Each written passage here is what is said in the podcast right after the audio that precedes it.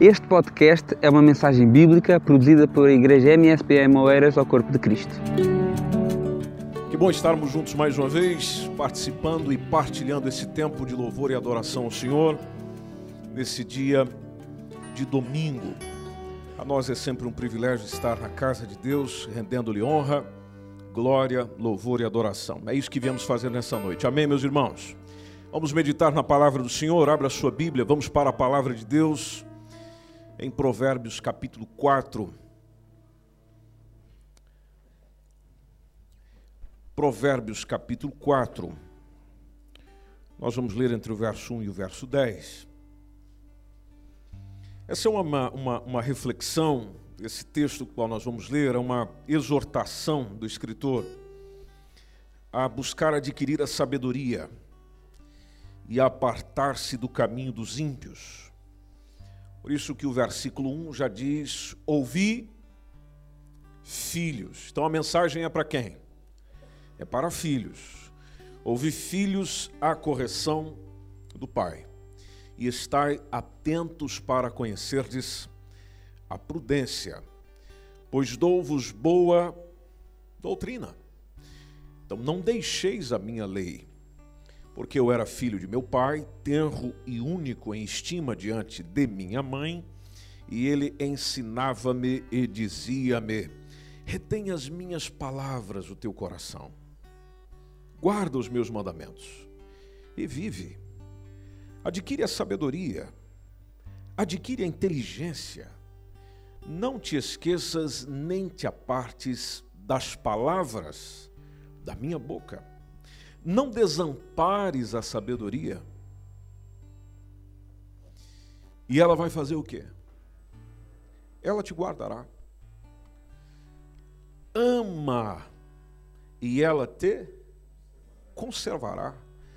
A sabedoria é a coisa principal. A sabedoria é a coisa principal. E você já ouviu aquela frase que diz: a coisa principal é fazer da coisa principal a coisa principal? Então, a sabedoria é a coisa principal. Adquire, pois, a sabedoria. Sim, com tudo o que tens, tudo que possuis, adquire o conhecimento. Exalta-a, e ela te exaltará e abraçando-a tu, ela te honrará. Dará à tua cabeça um, um diadema de graça e uma coroa de glória te entregará. Ouve, filho meu, e aceita as minhas palavras, e se te multiplicarão os anos de vida. Só até aqui. Esse livro de Provérbios é o livro mais prático do Antigo Testamento, porque ele abrange é, uma ampla vária de, de princípios básicos de relacionamentos e de comportamentos corretos na vida cotidiana. O, o livro de Provérbios ele tem princípios que são aplicáveis a todas as gerações e a todas as culturas um livro escrito há tanto tempo atrás, porque ele tem origem lá no século X ah, antes de Cristo, cerca ali de 900 antes de Cristo, e, e, e, ele vem a ser concluído um pouco mais adiante, no ano 700 antes de Cristo, no reinado de Ezequias, com um tema central que é a sabedoria para um viver justo. Às vezes nós estamos a buscar isso. Como é que eu poderia viver melhor? Como é que eu poderia desfrutar de uma melhor qualidade de vida? Uma qualidade de vida que naturalmente não está restrita a posses. Não é eu tendo que me faz mais feliz, é eu sendo. Porque aquilo que você é determina a visão sobre aquilo que você tem. A utilização de recursos do que você tem depende de quem você é. Então, o Provérbios ele divide os homens em duas classes. Ele divide os homens nas classes, na primeira classe, que são a classe de sábios, ou seja, de pessoas que vivem com sabedoria, e depois tem a classe dos nécios, Um sinônimo de Nércios é o louco. Eu coloco exatamente nesses extremos. O indivíduo sábio, o indivíduo que vive a sua vida em loucura. E o Provérbios vai ensinando essa sabedoria. Mas a pergunta que se tem é: o que é sabedoria? Sabedoria está relacionado com conhecimento? Sabedoria está relacionado com a erudição, com a oratória, alguém que fala bem? Bom, nós não podemos confundir sabedoria com erudição, com acúmulo de informações, com acúmulo de dados, porque nem sempre o que a pessoa diz é o que ela vive. Não se deve confundir também com saber acadêmico. Há pessoas é, muito bem preparadas academicamente falando, mas absolutamente insensatas.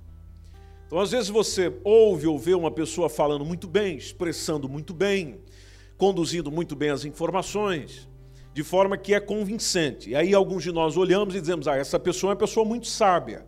Não é essa a definição que a Bíblia dá para uma pessoa sábia. Subentende-se na Bíblia a capacidade, a sabedoria ser a capacidade de aplicar consistentemente tudo o que nós sabemos, ou tudo aquilo que nós temos que fazer. Então, o que difere uma pessoa sábia de uma não sábia dentro do contexto bíblico é aquela que consegue aplicar o que sabe no momento certo, no momento devido. Quantas pessoas que você já viu grande conhecimento em alguma área, mas elas deixam a desejar na área que elas conhecem? É daí onde vem a expressão que em casa de ferreiro o espeto é de pau. Mas ele é ferreiro. Ele trabalha no ferro para servir os outros, mas não faz para si mesmo. Quantas casas você já entrou de pessoas que trabalham com limpeza, mas a casa delas está suja. Mas essa pessoa trabalha com limpeza. Quantas pessoas você já encontrou? Talvez vamos falar aqui de algumas profissões. Um psicólogo, por exemplo, que senta para tratar dos outros, cuida dos outros, ouve os outros, atende os outros, dá conselho para os outros. Mas na sua vida existem muitos desentendimentos. Então, a sabedoria tem a ver com o que você sabe, na sabedoria evidenciada com o que você sabe na medida do que você aplica. E quando se aplica, se é que aquilo que você conhece é acertado, então você vive acertadamente. Você tem uma vida ajustada, você tem uma vida equilibrada, você tem uma vida de bom senso. Por isso que a sabedoria de Provérbios é para se entender bem as regras de uma vida feliz e praticá-las. Porque eu me aplicar a ler o livro de Provérbios, por exemplo, e não praticar, é perder tempo. Então, o livro de Provérbios está me mostrando o caminho para uma vida feliz. Esse capítulo 4 está me dizendo como eu posso adquirir a sabedoria e ela já começa dizendo, às vezes na epígrafe do texto, que uma, uma boa coisa para eu adquirir a sabedoria é apartar-me daquilo que não promove a sabedoria em mim, daquilo que não realiza nada de bom em mim. E aqui tem a ver muito com as companhias. Tem pessoas que às vezes nós nos encontramos que são pessoas só para encontrar, não são pessoas para conviver. Porque há pessoas que é um veneno para você. Aí você fica a pensar, pois é, pastor, mas no contexto do evangelho nós devemos amar a todos. Correto. Amar a todos. Não diz conviver com todos. Jesus amava a todos, mas ele não vivia com todos. E o tempo que ele reservava a alguém era justamente para cumprir um propósito. Cumprido o propósito, cada um segue o seu caminho. Porque tem pessoas, e nós precisamos ter consciência disso, que não são boas para a nossa convivência. Podemos encontrar e partilhar alguma coisa, algumas informações, algumas risadas ou alguns choros. Mas para conviver, para vir fazer parte da minha vida, entender a minha dor, fazer parte da minha história, não. Que é um veneno para mim. E naturalmente você não vai dizer isso a essa pessoa. É natural que nós não vamos fazer isso. Agora, se você tem um, um, sentimento cristão ou um coração cristão, o seu desejo não é de afastar essa pessoa cada vez mais só porque ela é um veneno. O seu desejo é ser o meio do qual Deus chega até ela para que ela seja transformada. Há uma intenção benéfica nessa relação e nessa aproximação. Então, o versículo 1 já começa dizendo: Ouvi filhos. Quando fala do filho, mostra uma proximidade. Se eu reconheço ser filho de alguém, ou sou filho de alguém, eu assumo essa paternidade. Se nós dizemos que Deus é o nosso Pai, e até Jesus ensinou exatamente assim, tanto que na oração do Pai Nosso já começa a dizer Pai Nosso. Então, se Ele é o meu Pai, eu tenho características do Pai. Se eu tenho essas características do Pai obediente a Ele, eu ouço o que Ele tem para me dizer. Então, ouvindo o que Deus tem para me dizer, eu também considero as suas correções, porque Deus está me corrigindo. Deus, como Pai que ama, está sempre fazendo ajustes, está sempre a fazer correções. Então, o versículo 1 dizendo: Ouvir a correção do Pai e estar atento para conhecer a prudência, tem a ver tanto com eu ouvir a Deus como Ele sendo meu Pai, e no caso humano, também ouvir o meu pai, se é que eu tenho a oportunidade de partilhar com ele, porque alguns de nós já não temos o pai entre nós, ou se temos, é um pai ausente, em alguns casos, talvez seja o seu caso, mas não havendo o pai humano, eu tenho Deus como pai presente, regular e contínuo. Tendo também o pai humano junto e partilhando da vida juntos, eu ainda tenho Deus como pai, ou seja, eu estou beneficiado tanto de um lado quanto de um outro. O que, que eu preciso fazer? Eu preciso é ouvir os conselhos que deles vêm e, conforme diz o texto, estar atento para conhecer a prudência. Atento para conhecer a prudência, porque a prudência é observável. Nós sempre, eh, eh, nem sempre estamos lembrando daquilo que nos disseram ou que nos dizem, mas estamos sempre a lembrar daquilo que nos fizeram ou estão nos fazendo. Então, palavras vão embora com o tempo, mas ações e a memória delas fica. Apesar de ter muita gente esquecida e com amnésia por aí. A Bíblia conta a história de um povo, e, e se você puder abrir a, a Bíblia em Jeremias 35, a Bíblia conta a história de um povo que eles deram ouvidos à voz do Pai. E, e, no texto, Deus usa a história desse povo, é Deus que está falando por meio de Jeremias, usando a história desse povo para mostrar para o povo dele que aquela gente dava ouvidos à voz do pai deles e que o povo de Israel não tinha o mesmo comportamento. Então, se você observar em Jeremias 35, fala aí dos recabitas. E o Senhor usa esse povo por nome recabitas para dar um exemplo ao povo de Judá. Observe o versículo 1 Jeremias dizendo: Palavra que do Senhor veio a Jeremias nos dias de Joaquim, filho de Josias, rei de Judá, dizendo: Vai à casa dos recabitas e fala com eles. Leva-os à casa do Senhor, a uma das câmaras, e dá-lhes vinho a beber. Essa foi a mensagem. Essa foi a ordem.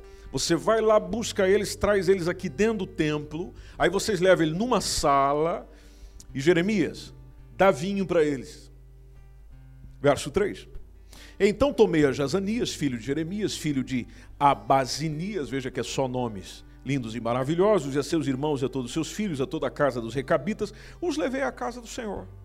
Levei eles à câmara, o quarto dos filhos de Anã, filho de Gigdalias, homem de Deus, que está junto à câmara dos príncipes, que está sobre a câmara de Maazéias, filho de Salum, guarda do vestíbulo, e pus diante dos filhos da casa dos recabitas taças cheias de vinho e copos, e disse-lhes: Vamos beber. Lembrei de uma canção, de um hino que tem aí. Beber, cair. Ó, oh, tem bastante gente que sabe dessa canção.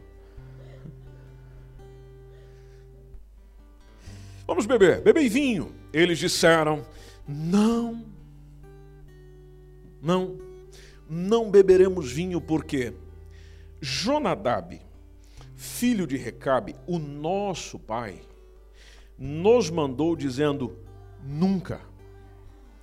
nunca bebereis vinho, nem vós, nem os vossos filhos.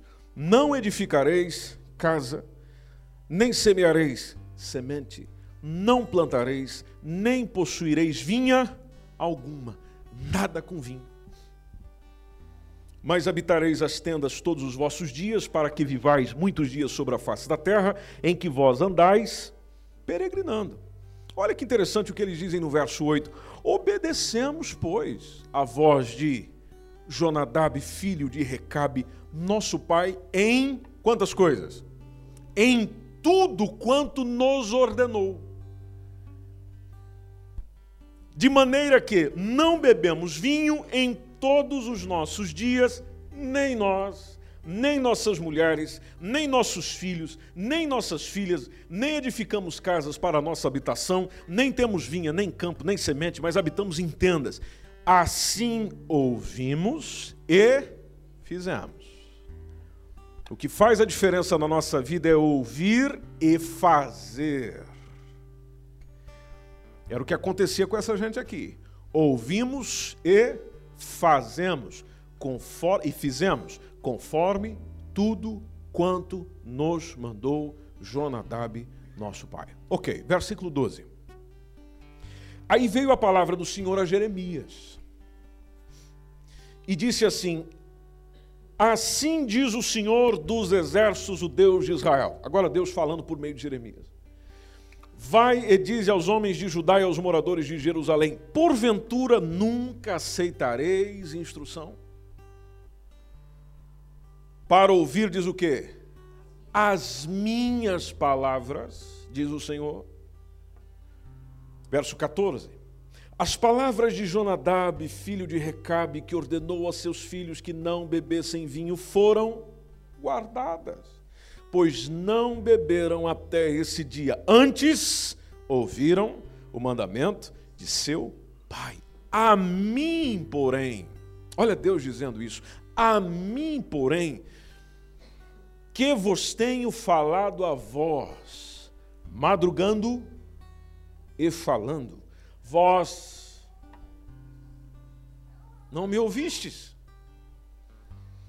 E vos enviei todos os meus servos, os profetas, madrugando, e enviando e dizendo: Convertei-vos agora cada um do seu mau caminho, fazeis boas as vossas ações, não sigais outros deuses para servi-los, e assim ficareis na terra que vos dei a vós e a vossos pais, mas não inclinaste os ouvidos, nem obedecestes a mim. Aí o verso 16: Visto que os filhos de Jonadab, filho de Recabe, guardaram o mandamento de seu pai que ele lhes ordenou, mas este povo não me obedeceu. Então assim diz o Senhor, o Deus dos exércitos, o Deus de Israel: Eis que trarei sobre Judá, sobre todos os moradores de Jerusalém, todo o mal que falei contra eles, pois lhes tendo falado, não ouviram. Clamei a eles, não responderam não responderam. E o verso 18 tem uma mensagem do profeta Jeremias a essa família, a casa dos recabitas, dizendo: Assim diz o Senhor dos Exércitos, o Deus de Israel: Visto que obedecestes ao mandamento de Jonadab, o vosso pai, e guardastes todos os seus mandamentos e fizeste conforme tudo quanto vos ordenou, então assim diz o Senhor dos Exércitos, Deus de Israel: Nunca faltará varão a Jonadab, filho de Recabe, que assista perante a minha face todos os dias. Ou seja, eu vou recompensar vocês, abençoar vocês, porque vocês fazem, de acordo com a ordem do vosso pai, o que o meu povo não faz comigo.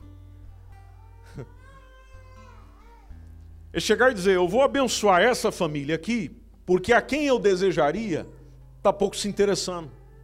Porque eu falo, eu digo, não me ouve. Eu chamo, não vem. Eu convido, não aparece. Eu chamo para arrependimento, não quer. Eu chamo para conversão, não quer. Então, esses aqui que estão obedecendo ao Pai deles, não chega nem a ser uma ordem precisa e direta de Deus, apesar dos dez mandamentos lá estar de obedecer o Pai, de, de, de honrar o pai e mãe, e o Novo Testamento de dizer sobre obediência. Mas ele honra a família por uma obediência a um pai humano. de um homem que um dia chegou para os seus e disse: Vocês não vão fazer isso. E eles não fizeram, mesmo na hora da tentação. Então, eles eram filhos nutridos pelo ensino do Pai. Deus toma esses indivíduos como exemplo e, e, e, traz para Israel o que eles deveriam ser ou como deveriam se comportar. Por isso que o Provérbios 19 e 20, já que nós estamos a falar de provérbios, Provérbios 19 e 20 diz para nós prestarmos bastante atenção aos sábios conselhos. Preste bastante atenção aos sábios conselhos, receba de coração a orientação. É o que diz o texto. Para que sejas sábios nos teus últimos dias. Outra versão diz: assim você alcançará sabedoria, ou seja, a capacidade de aplicar consistentemente aquilo que você sabe. Por isso que é importante saber muito para poder muito aplicar. E na aplicação e no conhecimento que se adquire, poder observar os tempos, conhecer os tempos, do que fazer e do que dizer, em que momento, em que circunstância, em que hora, que é o desejo de todos nós. Nenhum de nós aqui queremos errar na vida, muito pelo contrário. Queremos seguir algo bom. Ninguém aqui quer coisa ruim. Amém, gente? Eu pergunto só por. Mas ninguém quer coisas ruins. Por isso que o versículo 2 lá de Provérbios 4 está a mensagem dizendo: Olha, eu tenho boa doutrina. A doutrina tem a ver com ensino. Eu vos dou boa doutrina, então não deixes a minha lei. Ou seja, eu dou uma boa nutrição, eu dou uma boa palavra, eu dou uma, um, uma, uma orientação para você que você verdadeiramente precisa. E é isso que Deus tem para partilhar conosco, não apenas consigo, como pai, como mãe, como ser humano, mas também com a sua casa, assim como foi o exemplo dos recabitas. Porque uma ordem sua, um destino seu, ou uma direção sua dentro do seu lar, pode determinar a bênção ou a maldição. Aquilo que você permite dentro da sua casa pode permitir a bênção de Deus ou maldição, o bem ou o mal, o benefício ou o malefício, aquilo que se diz, aquilo que se ouve, aquilo que se assiste, aquilo que se faz. Todos, por exemplo, ficariam irados com um pai que permitisse o seu filho crescer mal nutrido. Nós naturalmente ficaríamos irritados a saber de um pai ou uma mãe que não dá uma boa alimentação ao seu filho e o filho está passando fome. Ficaríamos irritados com razão.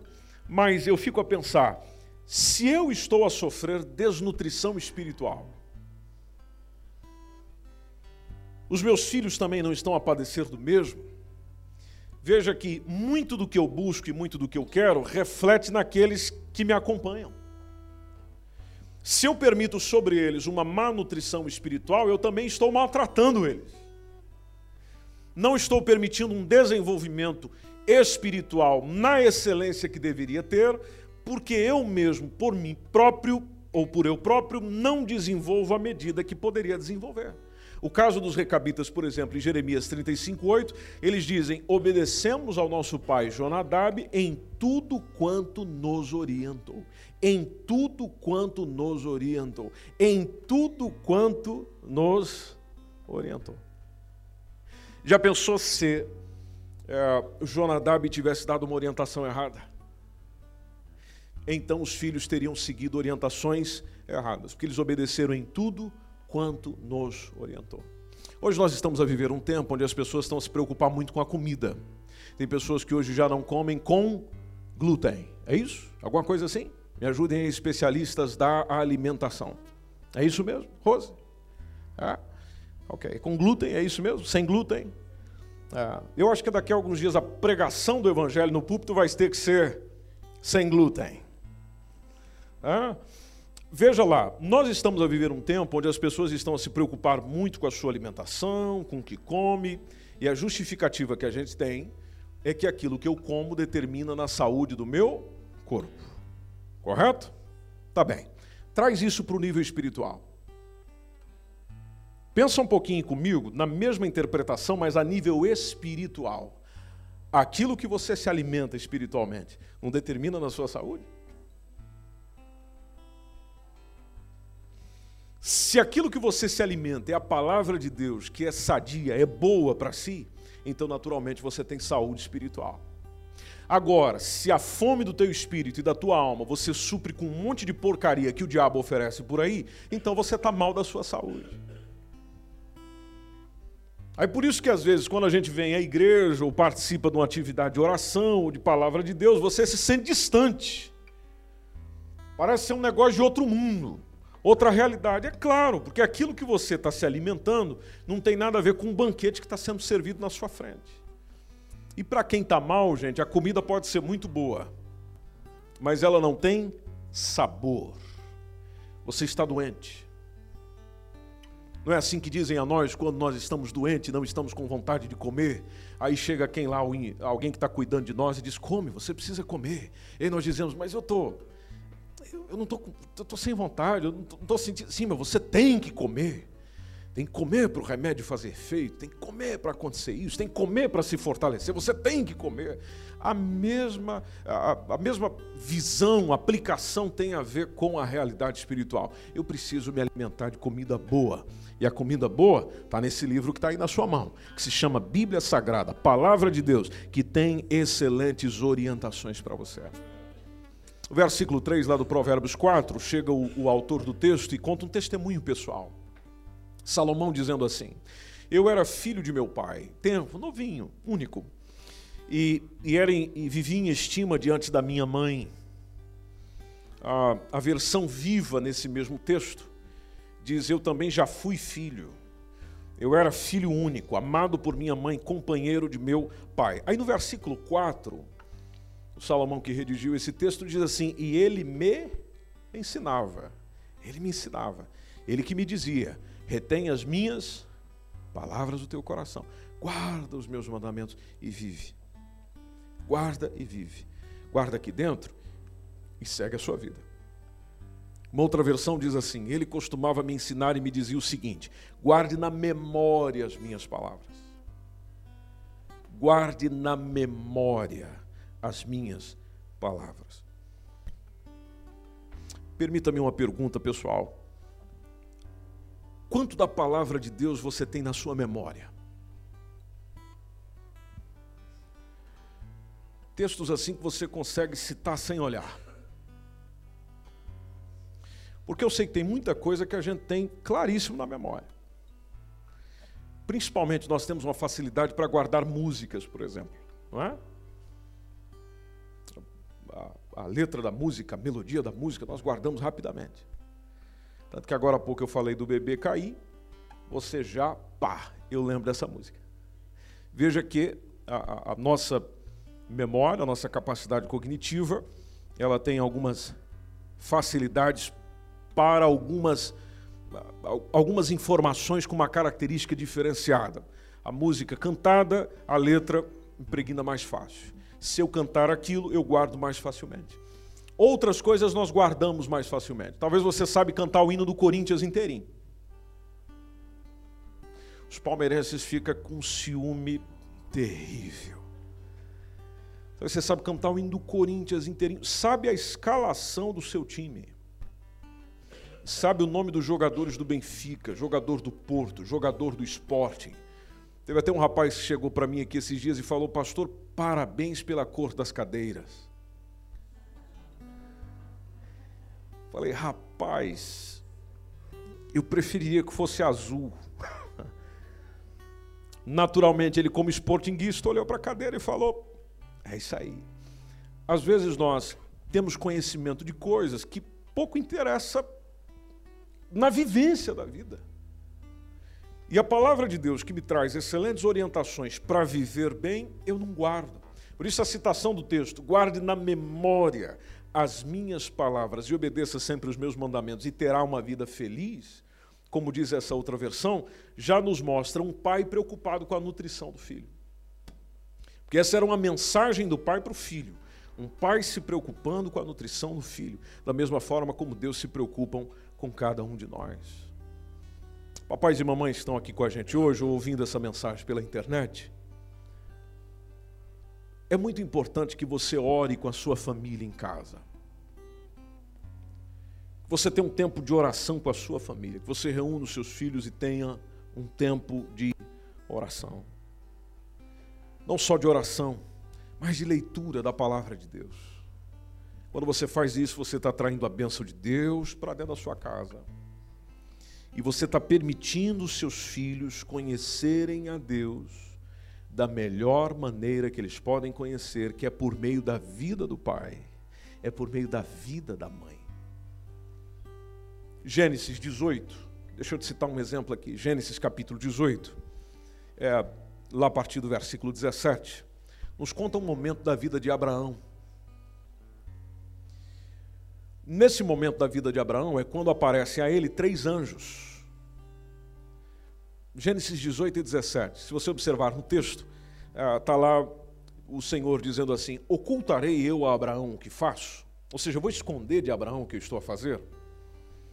Visto que, verso 18, visto que Abraão certamente virá a ser, lembra-se da promessa que foi feita a ele? Pois é, Deus diz assim: visto que certamente Abraão virá a ser uma grande e poderosa nação, e nele serão benditas todas as nações na terra? É uma pergunta.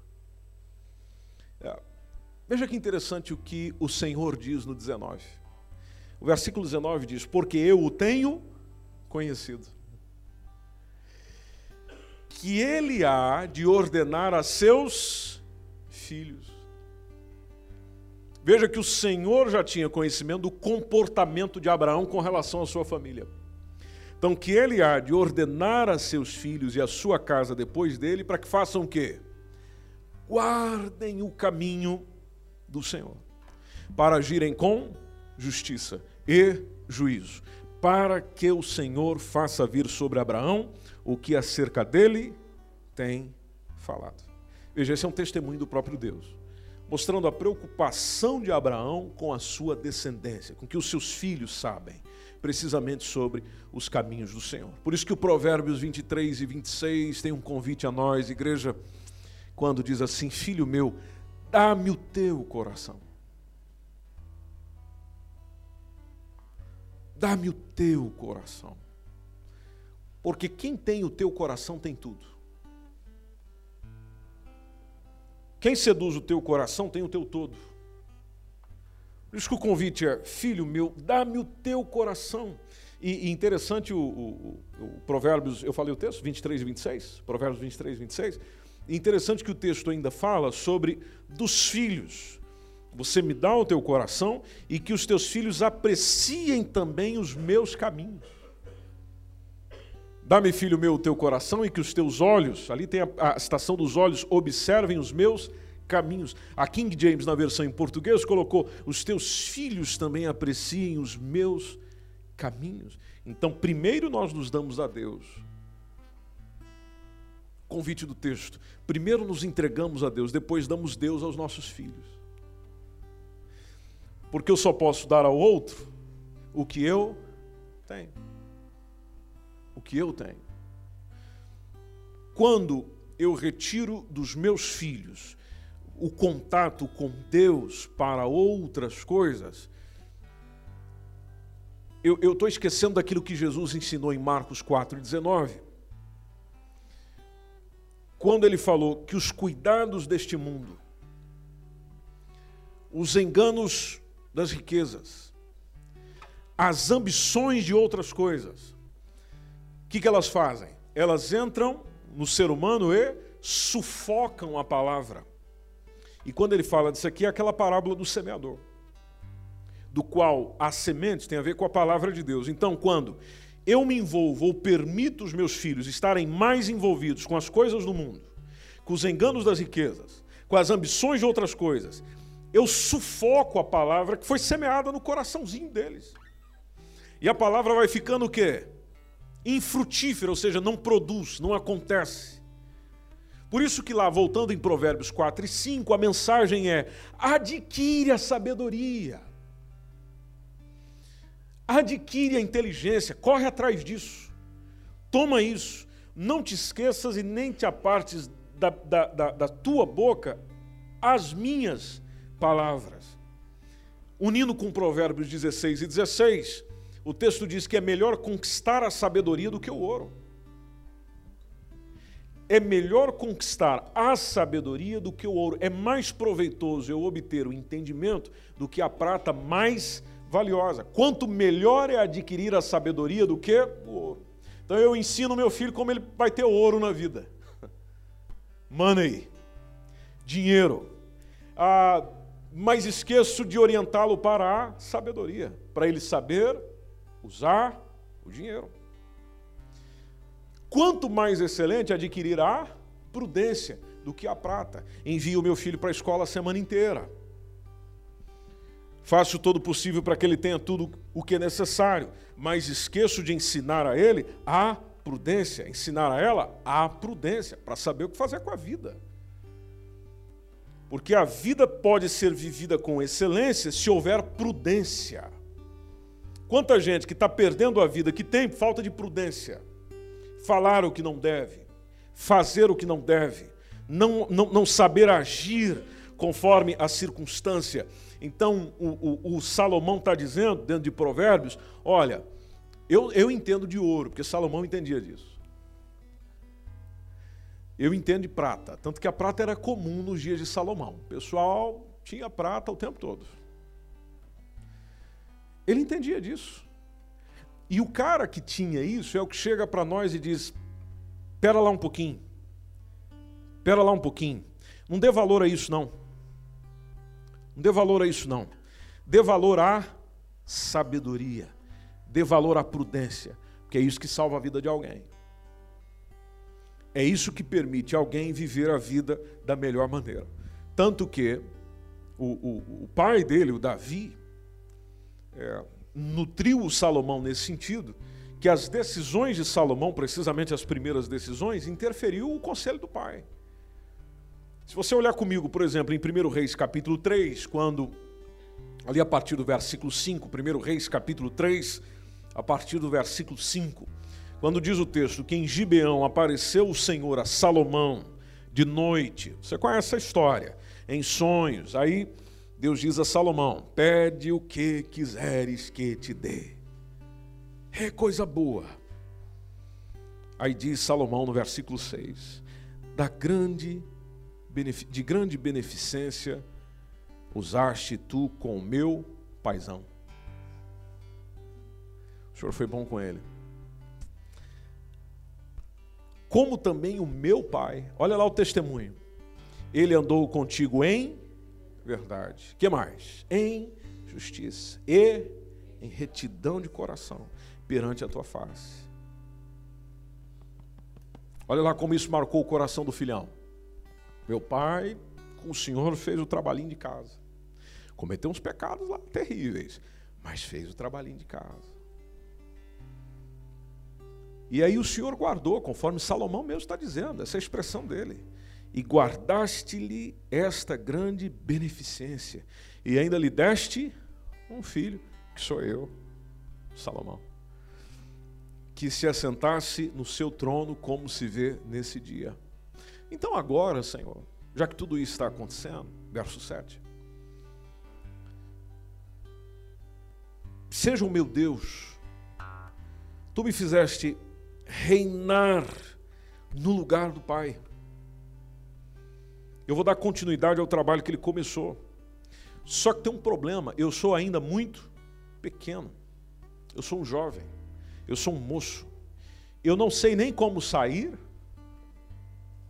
nem como entrar. Eu estou perdido. Eu estou perdido. E e ainda, verso 8: Eu, Salomão, teu servo, eu estou no meio de um povo que o Senhor elegeu, um povo que o Senhor escolheu, que é um povo grande, que nem se pode contar, nem numerar pela sua multidão. Então, o que, que eu estou precisando? Aí é onde vem o verso 9. Então dá a esse servo aqui do Senhor um coração o quê? entendido. entendido para julgar ao teu povo. Primeiro lugar. Segundo lugar, para que prudentemente discirna entre o bem e o mal. Prestou atenção no texto? Para que prudentemente se discirna entre o bem e o mal. Porque quem poderia julgar a este teu grande povo? Amém. Aí no versículo 10 diz que essa palavra pareceu boa aos olhos do Senhor que Salomão pedisse essa coisa. O seu filho pediria isso se ele tivesse uma reuniãozinha com Deus? Veja a influência que o paizão teve na vida. Verso 11: E disse-lhe Deus: Porquanto pediste esta coisa, e não pediste para ti riquezas, nem pediste a vida dos teus inimigos, mas pediste para ti entendimento para ouvir causas de juízo. Então, sabe o que eu vou fazer, Salomão? Verso 12: Fiz segundo as tuas palavras. Eis que eu te dei um coração tão sábio, tão entendido, que antes de ti, teu igual não houve. E depois de ti, teu igual não se levantará. Verso 13. E também até o que não pediste, eu te dei. Assim como riquezas, como glória, e que não haja teu igual entre os reis por todos os teus dias. Pois é, esse indivíduo que ouviu essa expressão é o que diz em Provérbios 23 e 23 o seguinte: compra a verdade já que você tem que comprar alguma coisa, Provérbios 23 e 23. Compra a verdade. Olha lá, compre. Poxa vida, tem que comprar umas coisas por aí. Hoje o pessoal compra os outros por mentira. É ou não é? Esses dias eu vi o caso do Cristiano Ronaldo. Que parece que se envolveu com uma mulher aí, se envolveu ou não se envolveu, não sei. Eu não estava lá. Há mais de 10 anos. Se houve uma violação ou não é outra conversa, eu não sei, não estava lá. Na época, a mulher chegou e falou: Eu vou abrir o bico. Eu vou te denunciar. Naquela época, se isso acontecesse, a carreira do menino estava comprometida no Real Madrid. Pelo menos é o que eu ouço os comentaristas dizer. Sendo verdade ou mentira, o que, que teve que fazer? Espera aí. Quanto você está precisando? Quanto você está precisando? Vamos partir do princípio de que é mentira. Ele comprou a verdade ou a mentira? Se é que isso aconteceu. Atenção, se é que isso aconteceu. Ele comprou a verdade ou a mentira? Verdade ou mentira? Ah, o conselho de Salomão não é para ir por aí. Se você vai gastar dinheiro com alguma coisa, que seja com a verdade. Compre a verdade. E não, não vende isso não. Não abra mão daquilo que é verdade. Ah, mas eu vou ser prejudicado. Bom, é preferível ser prejudicado pela verdade do que pela mentira. Aí é onde entra o que nós damos valor se eu dou mais valor àquilo que eu verdadeiramente sou, ou se eu dou valor à minha reputação diante dos outros. O conselho do Salomão é: compre a verdade, não vendas. Ah, sim, sim, a sabedoria. Olha lá, a sabedoria. E tem uma coisinha que é importante para a vida, que é o quê? A disciplina. E o que mais? Prudência. Então você vai comprar, meu amigão? Beleza. Compre a verdade Usa o teu dinheiro para adquirir sabedoria, usa o teu dinheiro para você ter disciplina e use o teu dinheiro para você ter prudência.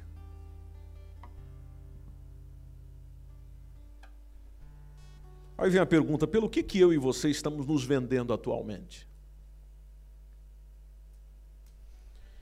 A quem eu me vendo?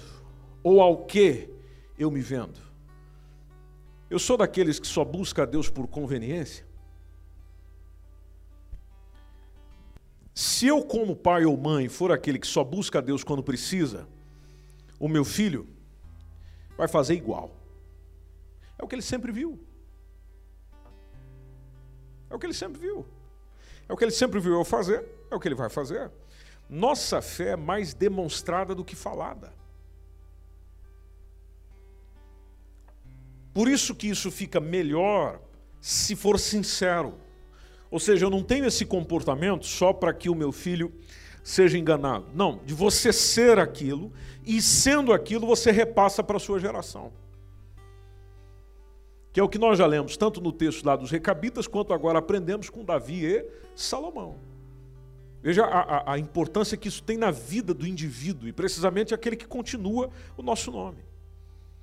Então, o que eu procuro conservar comigo, por isso o conselho de Salomão. O indivíduo que teve ouro, teve prata e teve muita coisa. Falou, então usa isso para você adquirir aquilo que realmente é necessário, porque isso é que conserva a sua vida. Se você quiser viver uma vida sem problema e sem dificuldade, é isso aí que vai preservar. É a verdade, é a sabedoria, é a disciplina, é a prudência. Se você andar por aí, vai correr legal. Por isso que lá no versículo, voltando no capítulo 4, só que agora no verso 6, é onde ele diz: então não desampares a sabedoria. Não deixa. Não, não deixa. Não abra mão da sabedoria, porque é ela que vai te guardar ama, e é ela que vai te conservar. Aí o verso 7 que a gente leu: a sabedoria é a coisa principal. Então adquire ela, adquire a sabedoria com tudo que você possui, com tudo que você possui, não é para possuir outras coisas, é para possuir sabedoria, entendimento, é, é para compreender, é para entender. Adquire isso.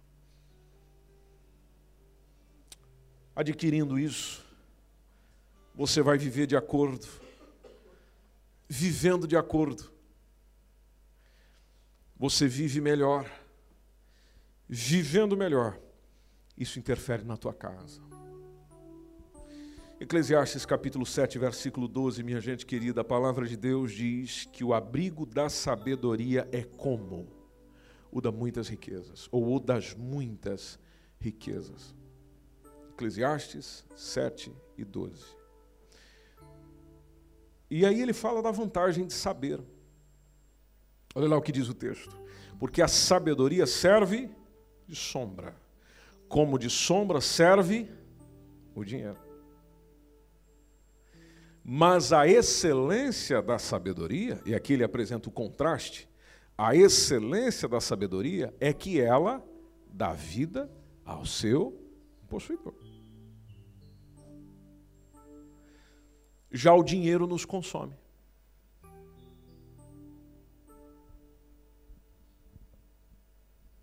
O dinheiro consome a vida. Por que consome a vida? Bom, muito simples. Primeiro, porque nós somos egoístas. Quanto mais temos, mais queremos ter. Nós não somos daquele que eu já tenho o suficiente e assim eu vivo e vamos vivendo. Não, nunca é o suficiente. Por isso que existe corrupção.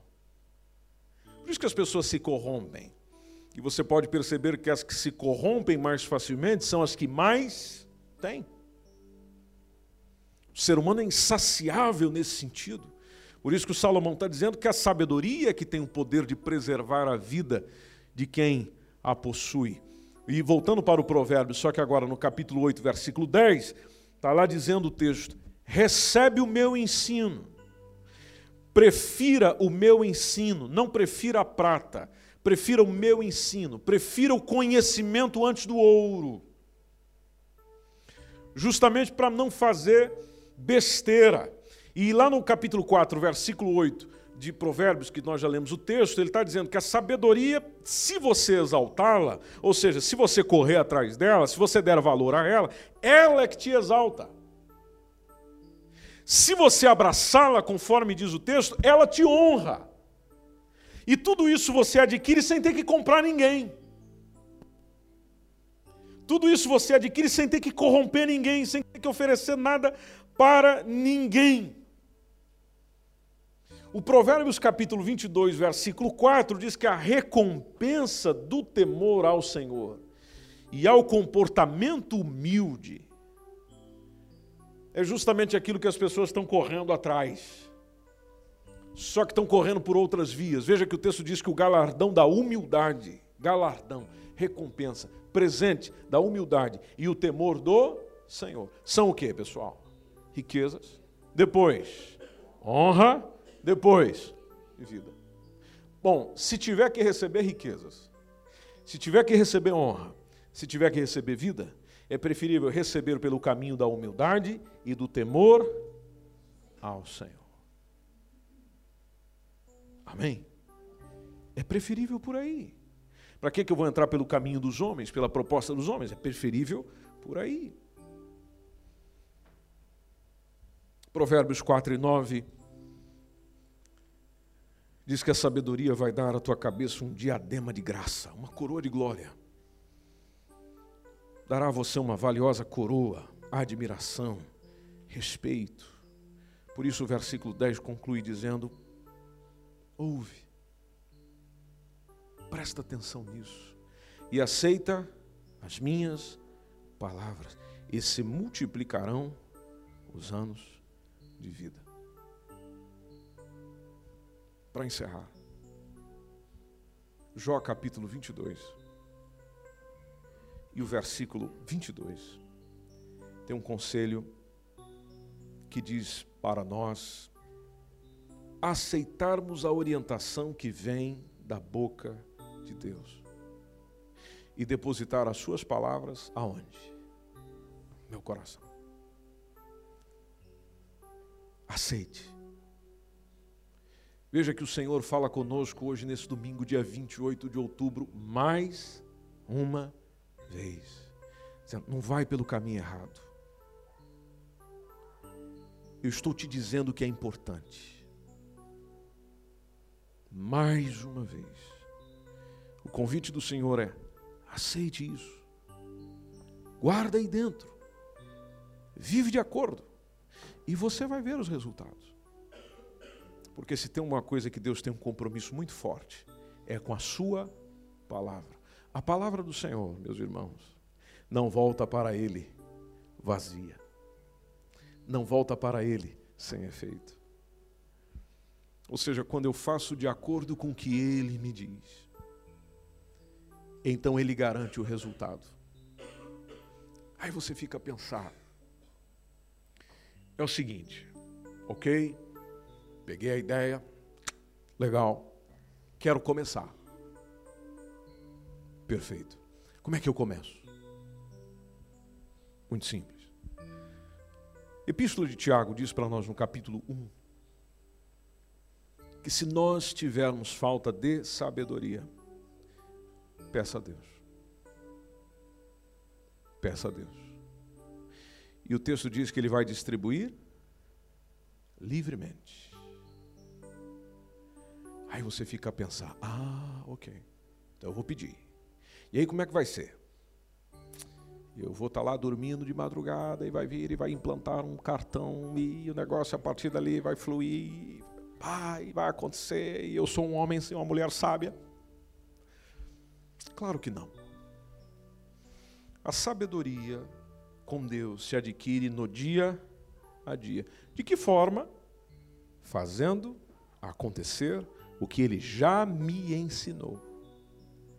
Você não precisa buscar novos ensinos, se é que os ensinos que você tem é da palavra de Deus, o que você já sabe, o que ele já lhe ensinou, você começa a praticar, começa a fazer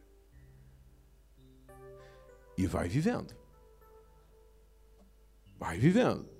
Haverá dias tranquilos e, por outro lado, dias conturbados, mas mantenha o seu princípio. Vai vivendo.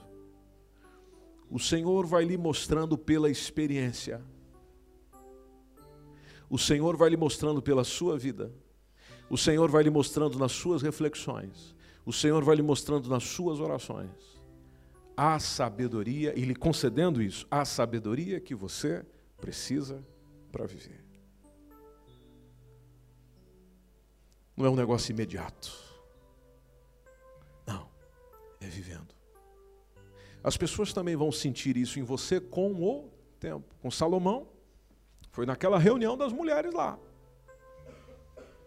Ah, esse filho é meu, esse filho é meu, esse filho não sei o quê. Ela matou o filho dela, pegou o meu filho, colocou no ombro, aquela discussão, as mulheres discutindo na frente de Salomão. Salomão simplesmente chega e diga: opa, vamos cortar um menininho no meio. Aí você fica pensando: não, não pode ser. Isso não pode vir da boca de um homem sábio. Mas lá está. É uma proposta que te leva aonde você precisa chegar. Vamos cortar a criança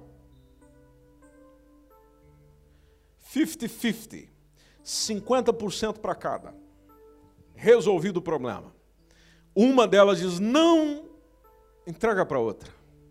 Aí ele, essa é a mãe da criança. Essa é a mãe da criança. É assim que vai acontecer consigo. Aquilo que você vai ouvindo, conversando, propondo, decidindo, a sabedoria vai acontecendo. Depois você começa a ver, poxa, fantástico. Olha que decisão que eu tomei há dias atrás, que bênção foi para mim. Olha como foi isso, olha como foi aquilo, olha, olha o que o Senhor me ensinou. Você vai descobrindo essa sabedoria. Consequência, as pessoas, precisamente os da sua casa, vão querer isso também. Porque os da sua casa são que estão mais próximos de você. Por isso, meus irmãos, minha gente querida, pessoas que estão com a gente aqui hoje ou nos ouvem pela internet, a sabedoria é a coisa principal.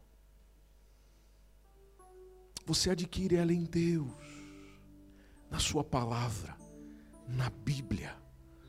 Por ali você pode ir aprendendo muita coisa para poder ir decidindo com excelência. Eu quero convidar você a orar pela sua família hoje.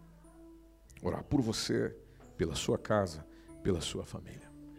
Hoje nós cantamos uma canção que é, é linda, tem uma letra maravilhosa que diz: A tua palavra escondi, guardada no meu coração. É possível? É possível. Antes de nós orarmos, nós vamos cantá-la juntos mais uma vez. Essa canção pode ser a sua oração nessa noite de domingo. Para você começar a sua semana da melhor maneira, dizendo: Senhor, eu quero sim, eu quero a tua palavra, eu quero guardá-la no meu coração, para não pecar contra ti, mas também para decidir melhor, viver melhor, coordenar melhor a minha vida, minhas decisões, minhas relações. Tudo, tudo, tudo, tudo, tudo eu quero ter a sabedoria do Senhor. Se você começar a pedir, as coisas já começam a acontecer no nome do Senhor Jesus. Assentado como você está,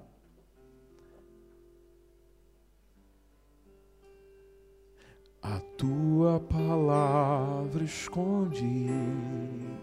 Aonde? Guardada no meu. Esse foi mais um podcast, uma mensagem bíblica produzida pelo MSBN Oeiras. Siga-nos nas nossas redes sociais, Facebook e Instagram. Subscreva o podcast Igreja MSBN e também o nosso canal no YouTube. E ainda saiba mais em msbnportugal.com das tuas águas bebi.